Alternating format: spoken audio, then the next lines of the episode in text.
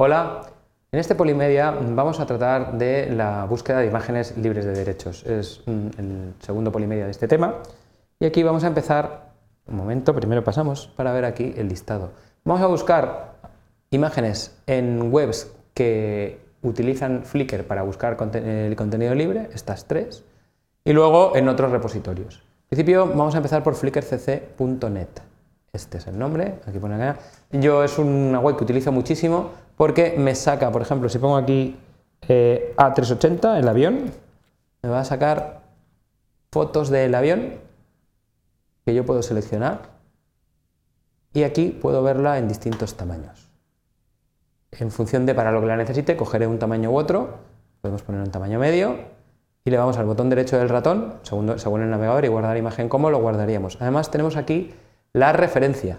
O sea, copiando este texto, yo suelo copiarlo todo y luego en, a un blog de notas y luego lo pongo solo en una línea y esto es la atribución, es lo que tendríamos que poner en la transparencia si la usamos o como texto alternativo en una web si vamos a utilizar esta foto.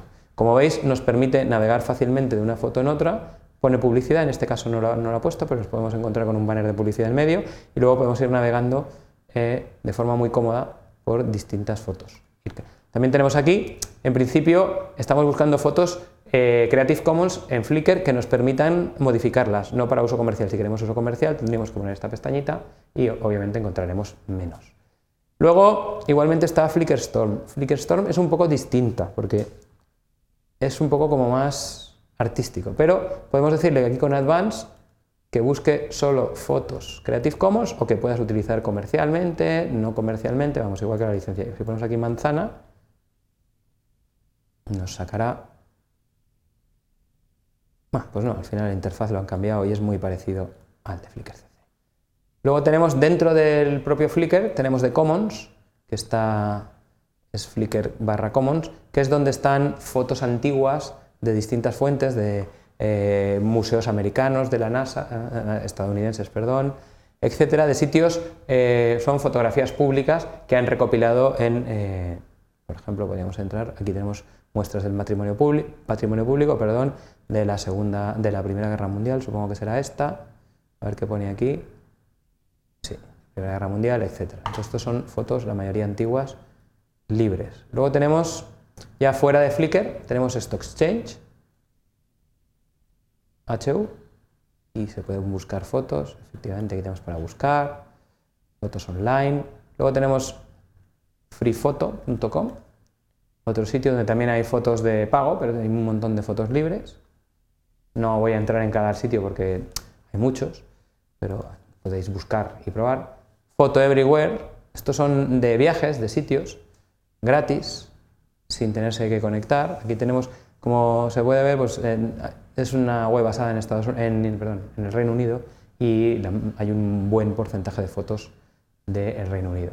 Luego tenemos mm, este otro, openfoto.net, un proyecto OpenFoto, clasificadas por animales, arquitectura, etcétera, etcétera. También se puede buscar. ¿Sí? Muy bien.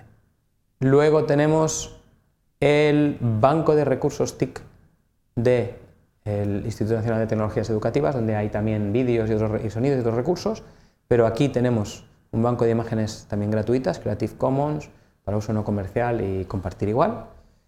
Y ya pasamos, para acabar, a sitios donde buscar iconos gratis. Hay veces que para nuestra web o para nuestro proyecto no es que queramos fotos, queremos un icono. Entonces tenemos aquí estos tres sitios, openclipart.org, donde hay iconos gratis.